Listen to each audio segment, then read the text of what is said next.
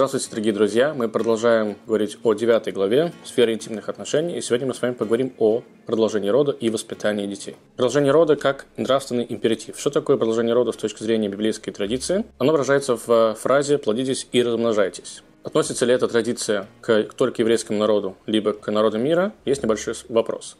Согласно первому мнению, который говорит так, что все, что было повторено до Синайского откровения и повторено на Синайском откровении, оно относится ко всем народам мира, в том числе, а не только как к евреям. Эм, исходя из этого мнения, получается то, что тогда эта обязанность лежит на каждом человеческом существе на нашей планете. Согласно второму мнению, и оно принято как базисное, э, то это повеление не было повторено на Синайском откровении. Поэтому народы мира вольны, так сказать, решать плюс-минус сами, э, хотят ли они заниматься этой заповедью, либо нет. В любом случае, у нас есть э, цитата из э, пророка Ишаягу, который гласит так, что Бог создал мир не для хаоса, но для того, чтобы заселить его. И разница во мнениях будет следующая, что согласно первому мнению, это индивидуальная заповедь, поэтому она лежит на каждом из э, рода человеческого. Э, согласно же второму мнению, когда мы сказали, что оно более оно основное, э, да, это некий такой императив, то есть глобальное обращение Всевышнего к народам мира, ко всем народам мира, что и каждый будет решать, хочет ли он продолжать род, либо не продолжать род, потому что это повеление в целом к человечеству. Важно упомянуть, что само вот эта заповедь «плодитесь и размножайтесь, продолжайте род», она лежит не только в сфере какой-то плоскости э, э, практической. Более э, духовной в плоскости она также лежит, потому что мы все понимаем, что человека духовное воплощение Всевышнего в этом мире, для того, чтобы сделать этот мир лучше. И поэтому, если смотреть на то, что мы рожаем новых детей, мы такие, знаете, делаем неких таких новых агентов по улучшению этого мира, и поэтому это будет правильно, чтобы это все-таки да, происходило. Э, люди же, которые, например, смотрят на свою жизнь как более физическое потребление, эм, да, материальное потребление этого мира, там, не знаю, там, отдых, деньги, кайф, сон, пожрать и все остальное, да, тогда, конечно, для них, когда появление детей, когда дети появляются в их жизни, это некий такой стресс небольшой, потому что сейчас будет меньше сна, меньше отдыха, меньше денег и всего остального. Но если смотреть на это с точки зрения другой, с точки зрения того, что вы в этот мир привносите более духовных каких-то человечков, ваших продолжателей вашего дела, то все эти, так сказать, ограничения, они не будут сильно по вам бить. Да, будет меньше денег, но ничего страшного, я вкладываю своего родного ребенка. Да, будет меньше сна, ничего страшного, потом я отосплюсь.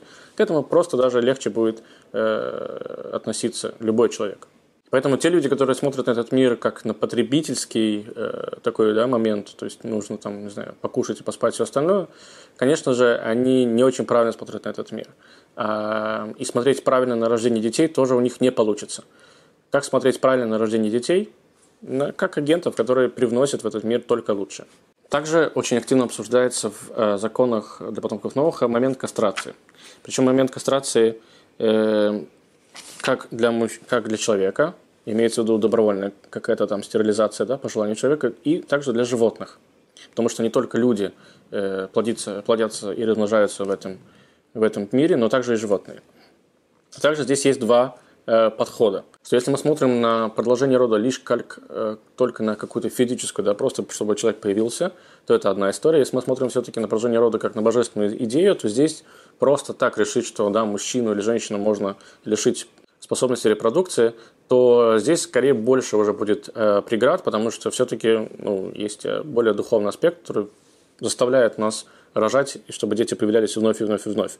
Э, да? э, второе же мнение, которое говорит, что это такая коллективная ответственность, она не персональная, то здесь уже э, мы будем говорить, что здесь нет необходимости продолжения каждого рода животного. Про человека мы здесь говорить не будем, да, потому что есть у нас некий такой, знаете, право контролировать Эм, конкретное животное, можно ли делать кастрацию для него или нет, э, но не род. То есть сделать так, чтобы просто вымер определенный род животного, это абсолютно запрещено. Разрешено будет лишь только то, что конкретно для какого-то животного, может быть, есть необходимость, либо же какое-то желание, там, да, может быть, человеческое кастрировать, там, не знаю, кота, э, это здесь как раз-таки меньше проблем. Теперь, что касается биологических, э, биологической основы отношений. Итак, самой основной и самой идентификацией, в принципе, для ребенка является то, кем являются его родители. Он с детства знает, кто такой папа, кто такая мама, кто его родители, как правило, да, и это очень важная история. Один из комментариев о библейском блуде гласит следующее. Пишет так. «Для того, чтобы мир был устроен в соответствии с замыслом Творца, его воля постановила, чтобы все творения производили потомство, буквально плоды, подобные себе, и чтобы одни виды не смешивались с другими. Также он, то есть Всевышний, пожелал, чтобы человек точно знал, кто его потомство, чтобы не возникало в этом путаницы, как, возможно, результат блуда. Другими словами, Всевышний сам хочет, чтобы мы понимали, кто наши родители, чтобы сами родители понимали, кто их дети – Эм, Причем связь между ребенком да, и родителями не всегда может как-то появляться с, с э, какой-то сексуальной, э, сексуальной близости. Ребенок может быть зачат, как мы всего, сегодня знаем, технологии разнообразные, да, даже если это было с помощью искусственного оплодотворения, все равно биологические родители являются его биологическими родителями, и связь остается такой же крепкой, как если бы это произошло обычным путем. И то же самое мы можем сказать про э, родителей, которые зачали ребенка вне брака. Это никак не имеет никакого отношения к тому, что теперь это не их ребенок. Конечно же, это их ребенок. Это отдельная история, да, правильно либо это неправильно, но ребенок на биологической основе все равно все-таки их родной э, дочь или сын. Как нам об этом указано в Писании? Поэтому, потому должен человек оставить своего отца и свою мать и прилепиться к своей жене, и станут они единой плотью, от такого союза родится ребенок. То есть эти родители станут единой плотью благодаря тому, что у них появляется ребенок. И так, как бы, собственно, работает уже в дальнейшем. Понятно, что излишне говорить о том, что лучше всего, когда дети появляются в браке, да, однако, если все-таки сексуальная связь происходила еще до брака, это никак не отменяет факт того, что это, э, как мы сказали уже, что это их биологический ребенок, а это его родители.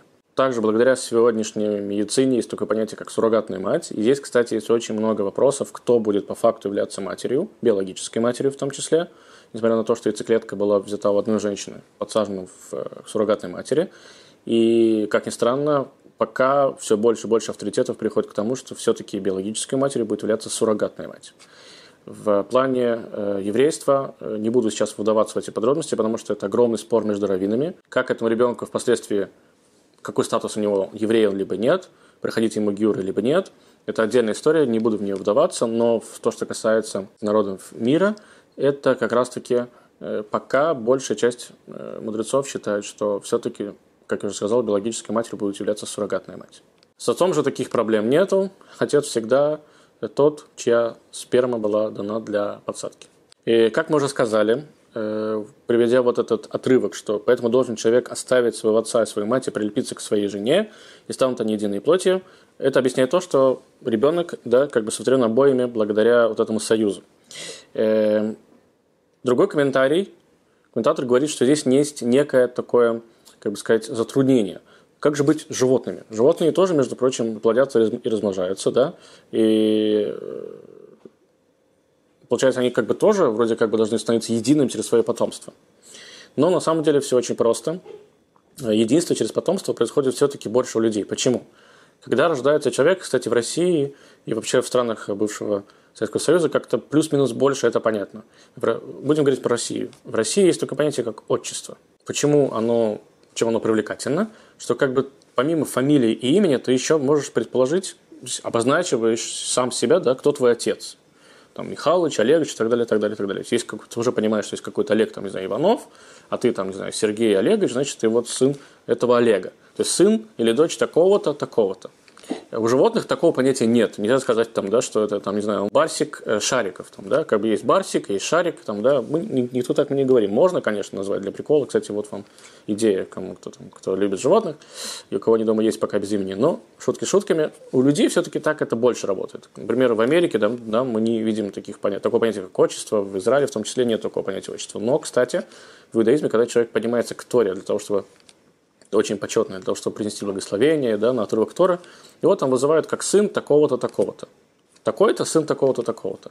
И когда есть, не дай бог, какое-то, например, э, благословение за болеющих людей, то нужно говорить там сын такой-то, такой-то по женской линии, либо там, когда идет благословение за удачу, то говорят сын такого-то по мужской линии. То есть всегда пытаются, тем более, что раньше не было такого понятия, как фамилия в принципе, да, если мы посмотрим какие-нибудь, не знаю, фильмы про рыцарей, ты там, не знаю, там, ла, там э, герцог такой-то, сын такого-то, там, да, и все, о, понимают. По большому счету, как бы, э, имена могли совпадать, фамилии не было.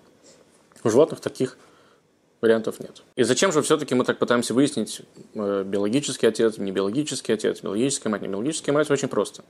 Согласно библейской коннотации э, вот этого родственной связи, она выражается в нескольких аспектах. Во-первых, функция родителей, биологических родителей, это воспитание детей, продолжение рода, в принципе, сделать его как бы человеком. Да?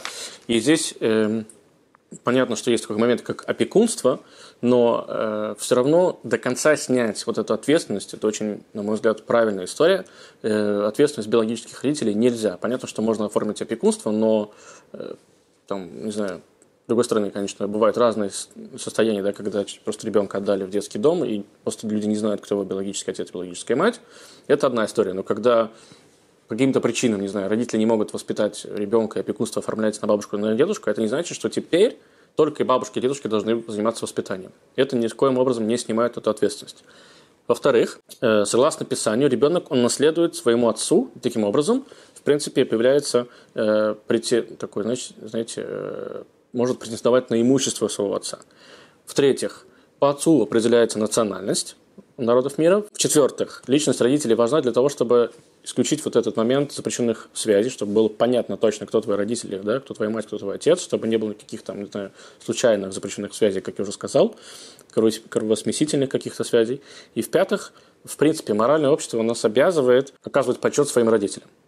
Да, это повсеместная история, что некоторые даже считают, что это на уровне закона прописано, что мы должны уважать своего отца и свою мать, потому что они нам дали жизнь, хотим мы этого, либо не хотим, но все-таки они в нас вкладывают, не спят ночами, тратятся, тратятся финансово, морально и так далее, и так далее, и так далее.